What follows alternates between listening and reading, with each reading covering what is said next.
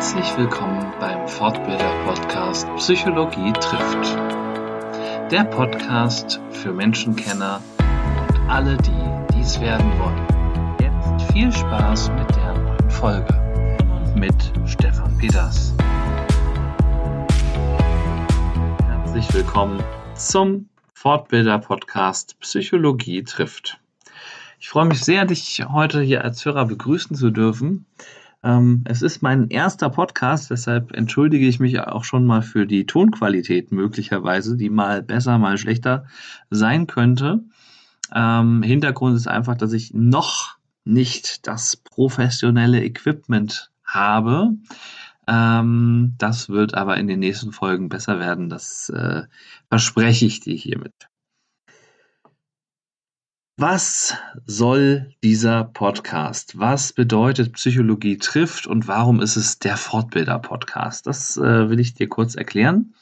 Ähm, Psychologie trifft heißt der Podcast, weil ich mich als Psychologe in diesem Podcast mit verschiedenen psychologischen Phänomenen auseinandersetzen möchte ähm, und mir dazu Gäste einladen werde, die dann über ihre Themen sprechen und ich werde dann sozusagen auf der psychologischen Ebene gucken, welche Themen äh, oder, oder welche Schnittstellen es zur Psychologie gibt. Das ist sozusagen mein Plan dieses Podcasts. Ähm, das heißt, ich werde mit Leuten reden, die zum Thema Gelassenheit was sagen können. Ich werde mit Leuten reden, die über Kommunikation was sagen können. Ich werde äh, zum Thema Improvisation vielleicht was machen. Ich äh, werde zum Thema Musik und äh, Psychologie was machen. Ähm, all diese Themen haben nämlich eins gemeinsam, wie alle menschlichen Themen, sie haben mit Psychologie zu tun. Und äh, weil wir eben Menschen sind, ähm, sind wir doch alles, wenn wir mal ehrlich sind, kleine Hobbypsychologen. Wir alle gucken doch mal, äh, schreiben, stellt euch vor, ihr schreibt eine WhatsApp-Nachricht an euren Partner, an eure Partnerin und ähm, oder an einen guten Freund. Ihr seht die blauen Haken, ja, weil er die Einstellung noch nicht entsprechend angepasst hat.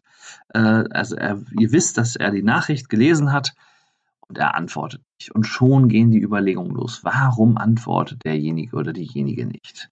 Ja, was habe ich ihm ge ihr getan? Was, ha äh, was hat was hat er gegen mich? Ja, und all diese Gedanken gehen dann los. Und ähm, ja, vor diesem Hintergrund möchte ich euch die Psychologie etwas näher bringen und das alltagsbezogen. Denn schon ein ehemaliger Präsident der American Psychological Association, der APA, hat mal den Satz geprägt, Give Psychology away. Also gibt, gebt die Psychologie aus der Hand, ähm, macht sie alltagstauglich. Und äh, das will ich mit diesem Podcast erreichen. Ähm, was habe ich noch vor? Ich werde mir also immer wieder Gäste einladen, werde über diese psychologischen Themen reden ähm, und somit auch versuchen, den Ideenaustausch zwischen der Psychologie und anderen Disziplinen zu fördern und ähm, auch dir Tipps, ganz konkrete Tipps an die Hand geben zu können, zu wollen, äh, können, zu können, zu wollen, hm, auch dir konkrete Tipps geben zu wollen, äh, dein Leben anders zu gestalten oder dir Inspiration zu geben, äh, damit du ins, ins Handeln kommst und ähm, ja, äh, vielleicht Dinge anders bewerten kannst, anders siehst, äh, entspannter siehst, ein entspannteres, fröhlicheres, glücklicheres und vielleicht sogar erfolgreicheres Leben führen kannst. Ähm, genau, das sind so die wichtigsten Sachen, die ich dir mitgeben möchte in diesem Podcast. Ähm, also es wird ein sehr freier Gedankenaustausch sein und ähm, ja, ich hoffe, dass du daran Freude haben wirst. Das ist so meine Idee. Wer bin ich eigentlich? Und ähm, ja, vielleicht auch ein Stück, warum mache ich diesen Podcast eigentlich? Mein Name ist Stefan Peters. Ich bin in Hamburg geboren, ähm, bin jetzt seit neun Jahren Wahlberliner sozusagen ähm, und habe in Hamburg, Budapest und Berlin Psychologie studiert. Also zunächst an der Universität Hamburg, dann äh, an der Freien Universität Berlin und während des Masters an der Freien Universität Berlin bin ich auch noch mal ein halbes Jahr ins Ausland gegangen, habe dann an der Eötvös Lorand Universität in Budapest studiert, ein halbes Jahr lang. Ja, das ist sozusagen mein fachlicher Hintergrund.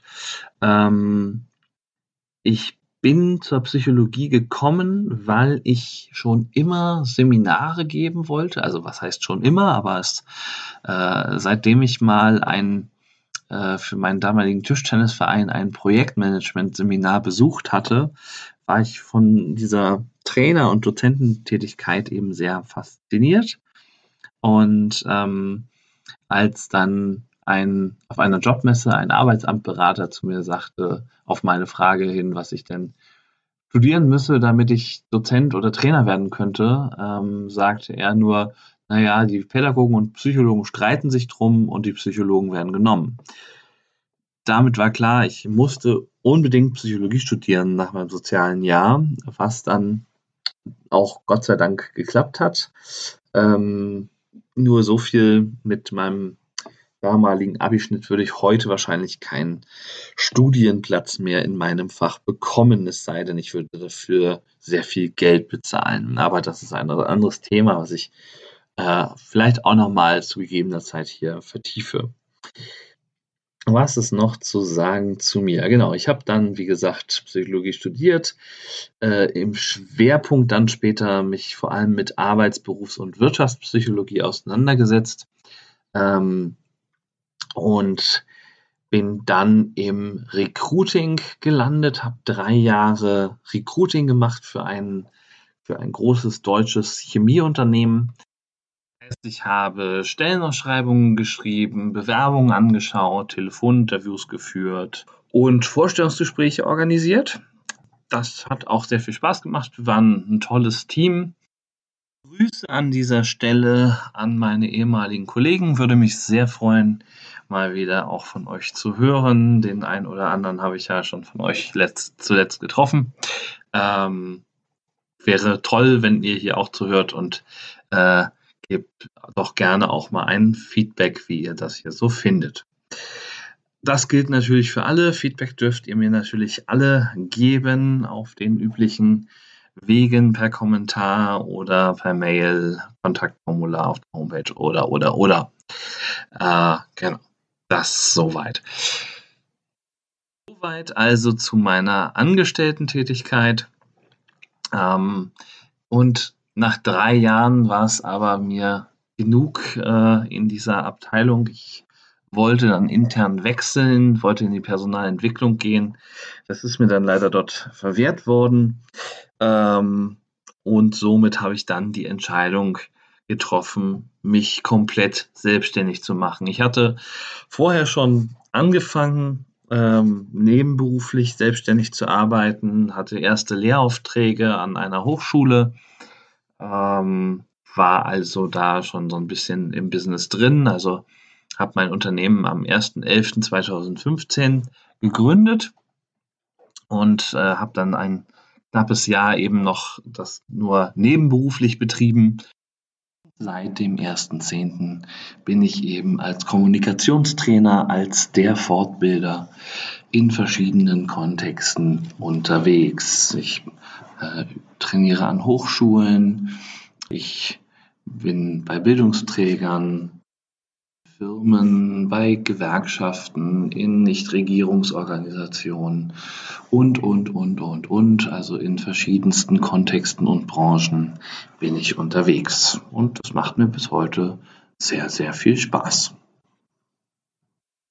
Thematisch beschäftige ich mich hauptsächlich mit der Kommunikation, ähm, aber auch eben dem Improvisationstheater, weil das eine fantastische Möglichkeit ist, äh, Dinge praktisch einzuüben. Baue ich in viele meiner Kurse auch Improvisationstechniken ein, auch wenn ich sozusagen Kommunikation trainiere. Ähm, wird manches Impro-Spiel oder manche Impro-Übung dabei sein, weil wir eben auch in der Kommunikation ständig improvisieren. Äh, gleichzeitig biete ich aber eben auch noch Kurse an, die rein aufs Impro-Theater zielen, ähm, was man aber in ganz vielen, vielen, vielen Lebensbereichen auch anwenden kann auf das normale Leben. Da stehen ganz tolle Prinzipien dahinter, aber auch darüber werde ich nochmal an anderer Stelle weiter reden. Genau, so war im Prinzip mein Weg in, in diese Richtung. Und diesen Podcast gibt es hauptsächlich, weil ich in diesem Jahr ähm, auf eine Dame getroffen bin, die ich an dieser Stelle empfehlen möchte. Zwar ist das die gute Brigitte Hagedorn, die auch unter anderem einen Podcast übers Podcasten macht. Und sie hat eine Podcast-Challenge ins Leben gerufen. Leider konnte ich damals äh, mich nicht so aktiv einbringen, als die Original-Challenge gelaufen ist, aber ich habe mir die Mails dann intensiv angeguckt und äh, später nachbereitet sozusagen. Und äh, ja, sie hat mich mit einem Vortrag äh, bei einem Netzwerktermin vom Netzwerk Barbara Fischer and Friends äh, äh, inspiriert, diesen Podcast machen und insofern ist das auch ein bisschen ihr Werk. Danke Brigitte an dieser Stelle und einen fröhlichen Gruß äh, an Brigitte.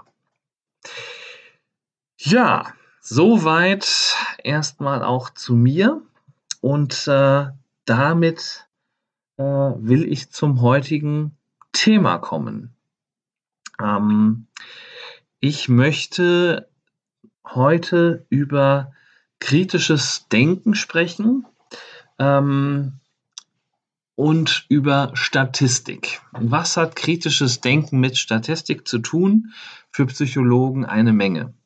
Weil dahinter steht auch ein Stück weit, wie Psychologen eigentlich denken. Ähm, häufig werde ich äh, auf Feiern gefragt und äh, gerade gestern hatte ich auch wieder eine sehr spannende Unterhaltung äh, mit einer Studentin von mir, ähm, die mir eine sehr gute Frage gestellt hat. Nämlich die Frage lautete, kannst du denn auch einfach du sein? Und ich wusste nicht so richtig, was sie meinte mit der Frage. Ich musste mehrfach nachfragen, ähm, weil ich, also ich bin ja ich, also in, inwiefern denn sollte ich ich sein?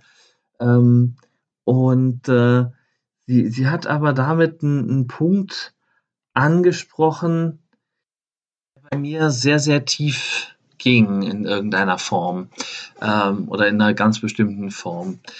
Nämlich es ging im Prinzip darum, ähm, oder auch um eine Rollenerwartung, die immer wieder an einen Psychologen gestellt wird, ähm, nämlich zu jeder Zeit äh, quasi hundertprozentig professionell zu sein. Das ist im Prinzip eine Erwartung, also auch so in Gesprächssituationen, ähm, mit im Privaten und so weiter. Und äh, meine erste Antwort war, natürlich kann ich ich sein und natürlich habe ich auch private Situationen, wo ich mich menschlich verhalte und mich aufrege oder in Emotionen bin oder so äh, und, und nicht analysiere, was ja das gemeine Volk, sage ich mal, häufig ähm, dem Psychologen unterstellt, äh, ne, wenn ich auf Partys bin, werde ich immer wieder gefragt, so und analysierst du mich gerade, gerade von Leuten, ähm, die mich noch nicht gut kennen.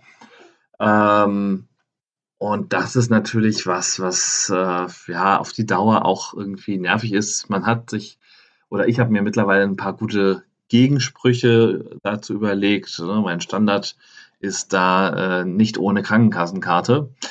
Ja, also all diese ähm, Unterstellungen passieren. Aber wie gesagt, diese Unterhaltung mit äh, der Studentin gestern Abend ähm, hat mich nochmal äh, wirklich darüber nachdenken lassen.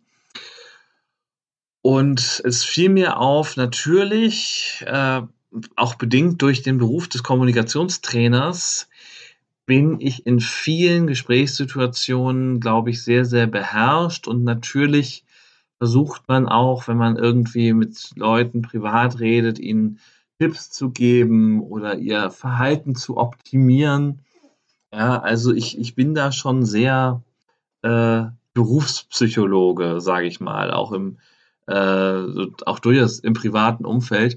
Dennoch äh, gibt es Gott sei Dank ähm, auch viele Unterhaltungen und Bereiche, wo ich das sehr gut beiseite schieben kann und einfach ja mal lachen kann und, und, und Mensch sein kann oder mich auch aufregen kann über irgendetwas. Ähm, allerdings muss ich zugeben, dass der, äh, die Psychologie ein großer Teil von mir ist. Ich sehe das allerdings auch überhaupt nicht als Nachteil. Im Gegenteil, es ähm, ermöglicht mir, denke ich, viele Situationen ähm, zielführend zu gestalten und darin liegt für mich ein sehr, sehr großer Wert. Also ich kann mir, glaube ich, viele Dinge äh, ersparen, mit denen sich äh, Leute, die nicht so viel, äh, sich nicht so viel mit Psychologie beschäftigt haben, äh, wo die sich viel länger und viel intensiver darüber aufregen. Ähm, wäre so meine äh, Variante, das zu, zu sehen, wenn man so will. Ja, aber zum kritischen Denken und zur Statistik. Was hat es damit auf sich? Nun, äh, auf sich. Nun, wir Psychologen äh, untersuchen ja das Erleben und Verhalten von Menschen und äh, ja, viele Menschenkenner äh, sagen so, ja, was braucht man denn dafür irgendwelche Studien? Äh, ist doch vollkommen klar, wie Menschen ticken und wir wissen doch, ähm, was irgendwie Verhalten bedingt. Also äh, Leute, die einen starken Verlust erlitten haben ähm, ne, und dann in eine Depression fallen, das ist doch vollkommen klar, woran das dann liegt. Äh, eben an dem Verlust und an der, an der in Folge stehenden Verlustangst zum Beispiel, wo wir als Psychologen sagen, ja, könnte sein, muss aber nicht stimmen, kommt drauf an.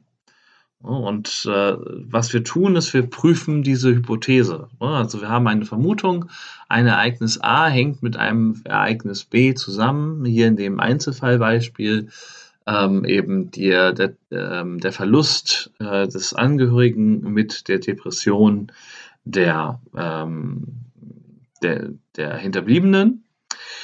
So, und äh, das ist erstmal nur eine Hypothese. Das ist nicht bewiesen, das ist nicht belegt von niemandem.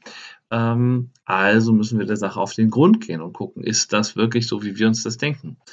Und ja, ganz oft kommen psychologische Experimente äh, zu Einschätzungen, die so sind, wie man sich das denkt. Zum Beispiel hat man herausgefunden in einer Studie, dass gewissenhafte Menschen äh, sehr pünktlich sind im Durchschnitt das überrascht jetzt nicht wirklich. Gewissenhaftigkeit ist ein Persönlichkeitsmerkmal, auch ein relativ stabiles Persönlichkeitsmerkmal. Und man kann davon ausgehen, dass Leute, die gewissenhaft sind, auch häufig pünktlich zu Treffen erscheinen. Ja, da würde jeder sagen, dafür hätte es doch gar keine Studie gebraucht. Aber so funktioniert Psychologie nun mal. Wir prüfen unsere Hypothesen. Denn genauso häufig kommt es vor, dass Dinge nicht so sind, wie sie erscheinen. Zum Beispiel würde man ja davon ausgehen, dass ähm, wenn ein Notfall passiert und es stehen möglichst viele Leute äh, herum und bekommen diesen Notfall mit, dass dann die Wahrscheinlichkeit steigen würde, dass dem Opfer geholfen wird. Allerdings haben Psychologen herausgefunden, dass das Gegenteil der Fall ist. Dafür gibt es zahlreiche Belege und Beispiele, ähm, ein, mehrere traurige Fälle, die ich hier an dieser Stelle jetzt noch nicht alle aufzählen möchte.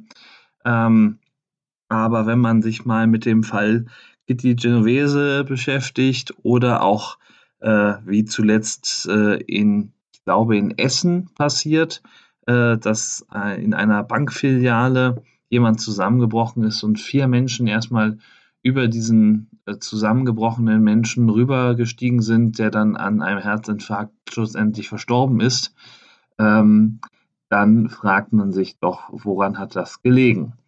Ähm, da hätte doch wenigstens einer von diesen vier Menschen mal helfen können. Schließt uns zu solchen Erkenntnissen verhilft uns, verhilft uns eben die Psychologie, dass wir eben auch scheinbare Selbstverständlichkeiten prüfen. Und zwar mit Experimenten, in Beobachtungsstudien, mit Fragebögen, äh, mit bestimmten statistischen Verfahren und gucken, ähm, gibt es Zusammenhänge. Denn Zusammenhangsmaße sind ganz häufig der Kern der Psychologie. Und damit kommen wir zu einem weiteren Problem. Denn Zusammenhänge sind keine Kausalitäten. Oder wie Psychologen sagen würde, Korrelationen sind keine Kausalitäten. Was bedeutet das konkret? Stellen wir uns mal ein Beispiel vor. Eine Studie hat herausgefunden, und das ist Tatsache, dass ähm, die Häufigkeit der Sexualkontakte einer Person äh, zusammenhängt mit der Anzahl von Antigenen im Körper äh, gegen Erkältungsviren. Also das heißt auf Deutsch, je mehr Sex die Leute hatten, umso mehr Antigene hatten sie auch im Körper gegen Erkältung. Also waren besser vor Erkältung geschützt. Jetzt geht eine Zeitung her und schreibt, äh, viel Sex führt äh, zu einem besseren Immunsystem und zu weniger Erkältung. Das wäre auf den ersten Blick eine logische Schlussfolgerung. Allerdings muss man sich dann kritisch folgende Frage stellen. Mal ehrlich, würdet ihr mit eurem schniefenden und schnäuzenden und niesenden Partner oder eurer äh, kranken Partnerin, auch schniefend, rotzend und niesend, äh, würdet ihr mit der äh, Sex haben wollen oder mit demjenigen, wenn dieser Zustand so an, äh, andauert und der hustet euch voll oder andersrum gefragt, würde derjenige, der krank ist oder diejenige, die krank ist, Lust auf Sex haben überhaupt? Wahrscheinlich eher nicht. Das heißt, ich kann nicht folgern, dass aus äh, äh, sexuellen Kontakten alleine diese Antigene entstehen, sondern es kann schlicht und ergreifend auch einfach sein, dass die Leute, die krank waren, einfach weniger Sex haben. Umgekehrt gesagt, Gesunde haben mehr Sex. Ja? Ich kann also nicht sagen, was ist jetzt genau die Ursache für äh, was. Also ist äh, A Ursache für B oder ist B Ursache für A? Ne? Andersrum gesagt, nochmal, ne? ich kann nicht sagen, Sex ist der Grund für die äh, höhere Antikörperanzahl, ähm, sondern ich könnte auch sagen, naja, die Tatsache, dass ich mehr Antikörper habe und weniger krank bin, macht mich attraktiver als Sexualpartner.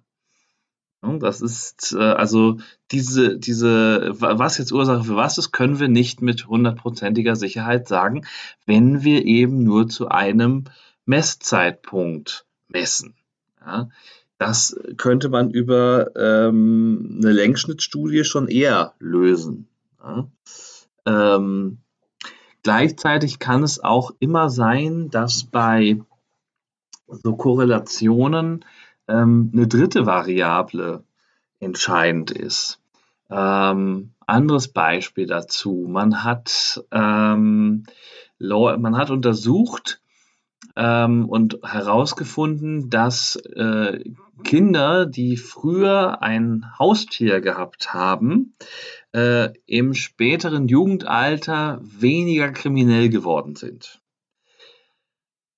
Naheliegende Schlussfolgerung: Aha, Haustiere fördern soziales Verhalten oder verhindern kriminelles Verhalten, weil äh, Haustiere sind äh, also äh, ähm, da muss das, das Kind lernen, sich um ein Haustier zu kümmern. Das entwickelt dadurch vielleicht Empathie, Verständnis für andere Lebewesen und so weiter. Wäre sicherlich eine mögliche Erklärung. Allerdings darf man da niemals außer Acht lassen, dass es eben auch noch eine andere Erklärung dafür gibt. Wenn man sich nämlich mal überlegt, welche Haushalte ähm, überhaupt in der Lage sind heutzutage, sich noch ein Haustier zu leisten, äh, dann ist es wahrscheinlich so, dass der sozioökonomische Status da auch einen wesentlichen Einfluss drauf hat. Ja, das heißt, Kinder aus äh, Familien, die einen höheren sozioökonomischen Status haben, haben wahrscheinlich auch eher ein Haustier. Und aufgrund des höheren sozioökonomischen Status haben sie es auch nicht nötig, kriminell zu werden, beziehungsweise ähm, haben vielleicht auch eine, eine bessere Erziehung genossen. Ja? Womit ich nicht irgendwie sage, dass man automatisch äh, kriminell wird, äh, wenn man äh, nicht so gute Startbedingungen hat. Ja, das ist auch nicht gesagt. Ne? Auch da ist Psychologie keine deterministische Wissenschaft im Sinne von, wenn du die und die Startbedingungen hast, dann hast du sowieso keine Chance.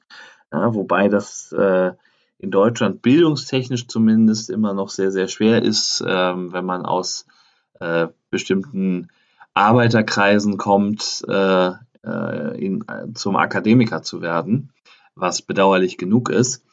Ähm, aber zurück zur eigentlichen Studie.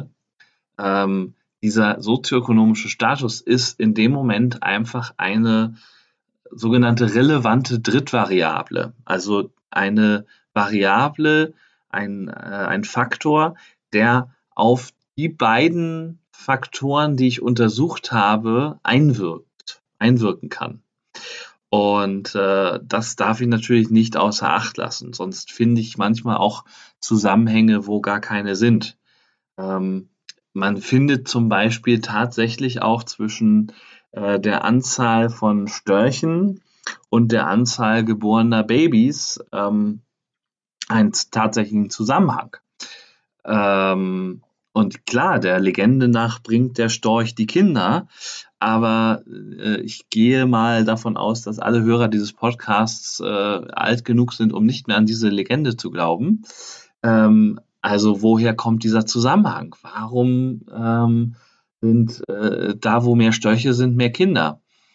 Nun, äh, auch da wieder, es sind, äh, es ist eine Drittvariable, die den Schlüssel äh, gibt zur Aufklärung de dieses Phänomens, nämlich wo sind mehr Störche auf dem We äh, unterwegs? Auf dem Land. Tendenziell werden auf dem Land mehr Kinder geboren als in der Stadt, weil dort eben ja mehr Leute in Beziehungen leben. Ähm, in den Städten haben wir heute mehr und mehr Singles.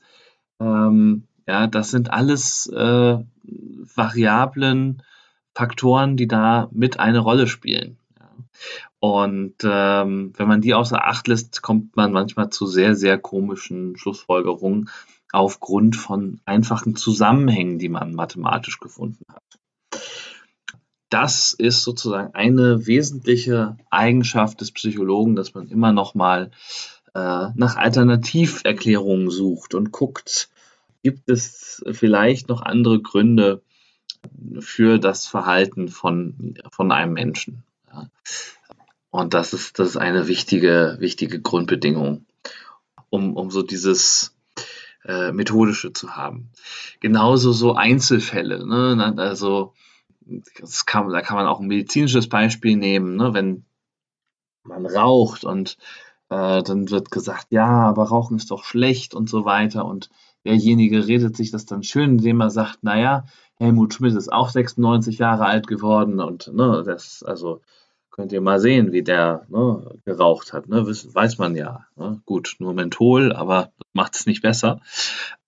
Und letzten Endes ist es ja so, dass die dass es gute Gründe gibt, warum äh, Rauchen als schädlich angenommen wird. Nämlich, weil die Fallzahl höher ist. Ja? Also es, es muss immer auch geguckt werden, wie groß ist denn die Stichprobe, an der ich meine Erkenntnisse festmache. Und nur weil es bei einer Geschichte ähm, funktioniert hat, ja, oder bei einem Raucher geklappt hat, äh, 96 zu werden, ja, ähm, gibt es dagegen hunderte Raucher, die mit COPD oder anderen Lungenkrankheiten oder Lungenkrebs dann ähm, im Krankenhaus enden und äh, frühzeitig sterben.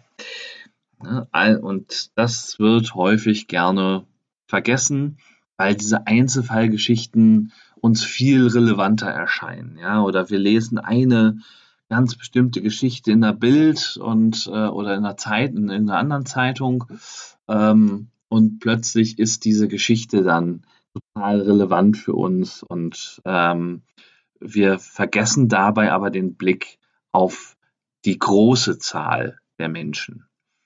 Und äh, da müssen wir eben als Psychologen auch immer wieder den Blick drauf haben, ist es ein Einzelfall oder ist es eben eine äh, wirkliche statistische Tendenz in die eine oder andere Richtung.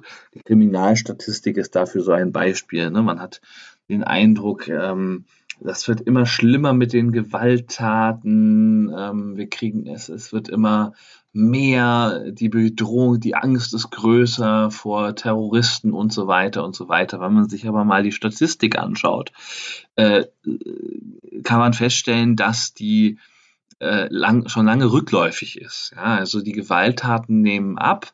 Was zunimmt, ist die Qualität der Gewalt, soweit ich das jetzt weiß. Das müsste ich jetzt nochmal nachgucken.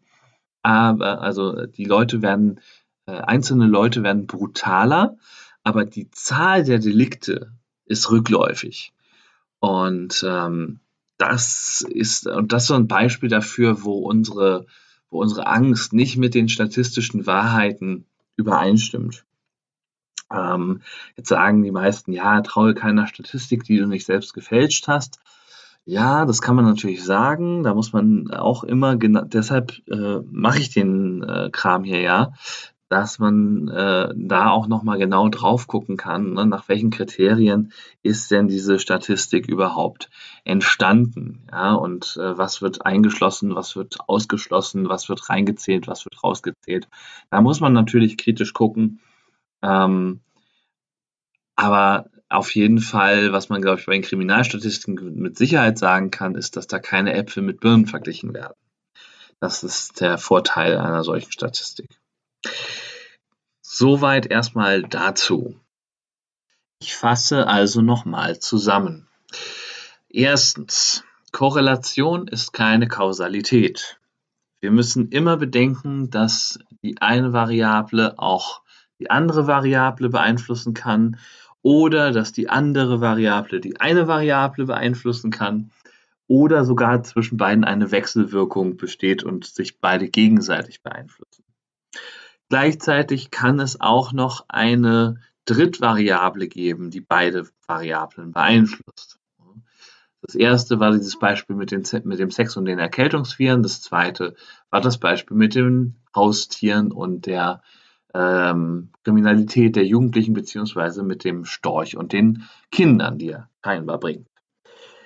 Genau. Ähm, deshalb, weil wir in der Psychologie diese Probleme haben und dann manchmal nicht wissen, was ist Henne, was ist Ei, äh, müssen wir auf andere Methoden zurückgreifen, nämlich auf Experimente. Experimente haben den Vorteil, dass sie ähm, einwandfrei zeigen können, wenn ich eine Varia wenn ich eine Sache verändere, eine Variable verändere, ähm, und ich sehe dann eine Wirkung, dass sich Leute anders verhalten als vorher, dann kann ich sehr genau sagen, weil ich eben im Experiment nur diese eine Variable verändere und nichts anderes, alles andere bleibt gleich, ähm, kann ich dann genau sagen, dass es eben an dieser Variable gelegen haben muss. Und ähm, zum Beispiel kann ich äh, untersuchen, ähm, wie stark jemand äh, beeinflusst wird von einer Person, wenn die einen weißen Kittel trägt oder wenn sie keinen weißen Kittel trägt. Das heißt, ich ähm, lasse die Hälfte meiner Versuchspersonen einem Vortrag zu, äh, lauschen, wo äh, eine bestimmte Person keinen weißen Kittel trägt und im Nachgang ähm, lasse ich die andere Gruppe ähm, derselben Person zuhören und ziehe dieser Person dabei einen weißen Kittel an. Frage ist dann, wird der Sprecher als kompetenter wahrgenommen, ja oder nein? In den meisten Fällen wird er als kompetenter wahrgenommen werden, wenn er einen weißen Kittel trägt. Also, äh, und damit hätte ich dann einen ziemlich klaren Beweis dafür, dass der weiße Kittel offensichtlich ähm, an der Kompetenzwahrnehmung der Zuschauer etwas ändert. Über solche Studien und Experimente werden wir hier ge zu gegebener Zeit sprechen. Ja, ich denke, damit soll es auch grob für heute gewesen sein. Was kannst du also mitnehmen aus der heute aus dem heutigen Podcast? Ähm, wenn du von Zusammenhängen in Zeitungen liest, schau doch mal kritisch drauf, ob es sich um eine Korrelationsstudie handelt ähm, und ob man wirklich das eine aus dem anderen folgern kann oder äh, alternativ schau eben, ob es sich um ein Experiment handelt oder ist vielleicht eine Drittvariable beteiligt. Also das ist so das kritische Denken, was Psychologen äh, an den Tag legen. Und ja, vielleicht kannst du jetzt ein bisschen besser verstehen, wie, wie Psychologen ticken. Ähm, wenn wir nochmal so auf diese Partysituation zurückkommen, ähm, kann das natürlich bedeuten, dass wir in bestimmten Gesprächen eben nicht alles glauben, was man uns erzählt. Und ja, das kann manche Gespräche mit uns vielleicht ein bisschen anstrengender machen als andere. Aber das ist, denke ich, auch der große, große Vorteil. Ähm, ne, und dazu lade ich dich eben auch herzlich ein, Dinge kritisch zu hinterfragen, zu schauen, sind das Einzelfälle ähm, oder ist das wirklich eine Sache, die an mehreren Personen gemessen worden ist? Ähm, sind das nur Korrelationen? Sind das äh, Experimente, wo man vielleicht sogar äh, ursächliche Schlüsse daraus ziehen kann?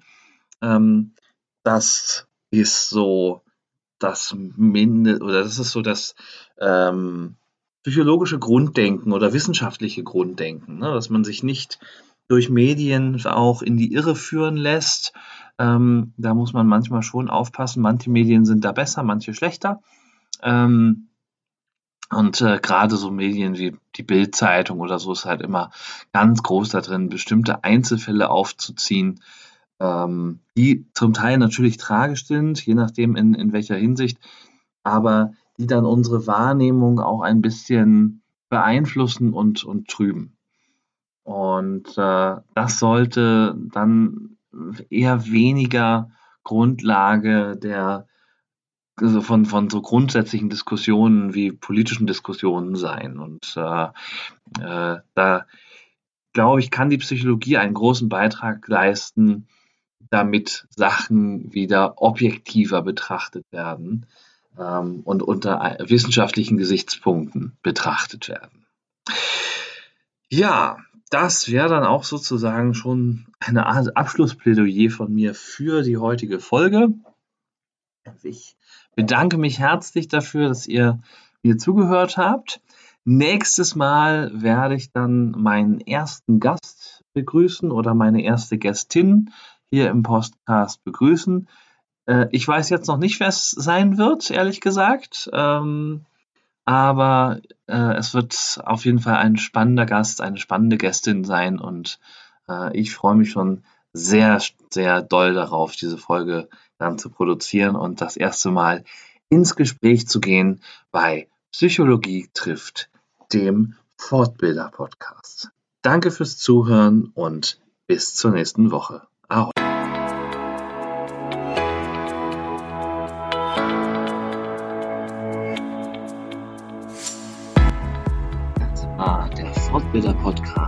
Psychologie trifft. Dein Psychologie-Podcast. Präsentiert von und mit Stefan Peters.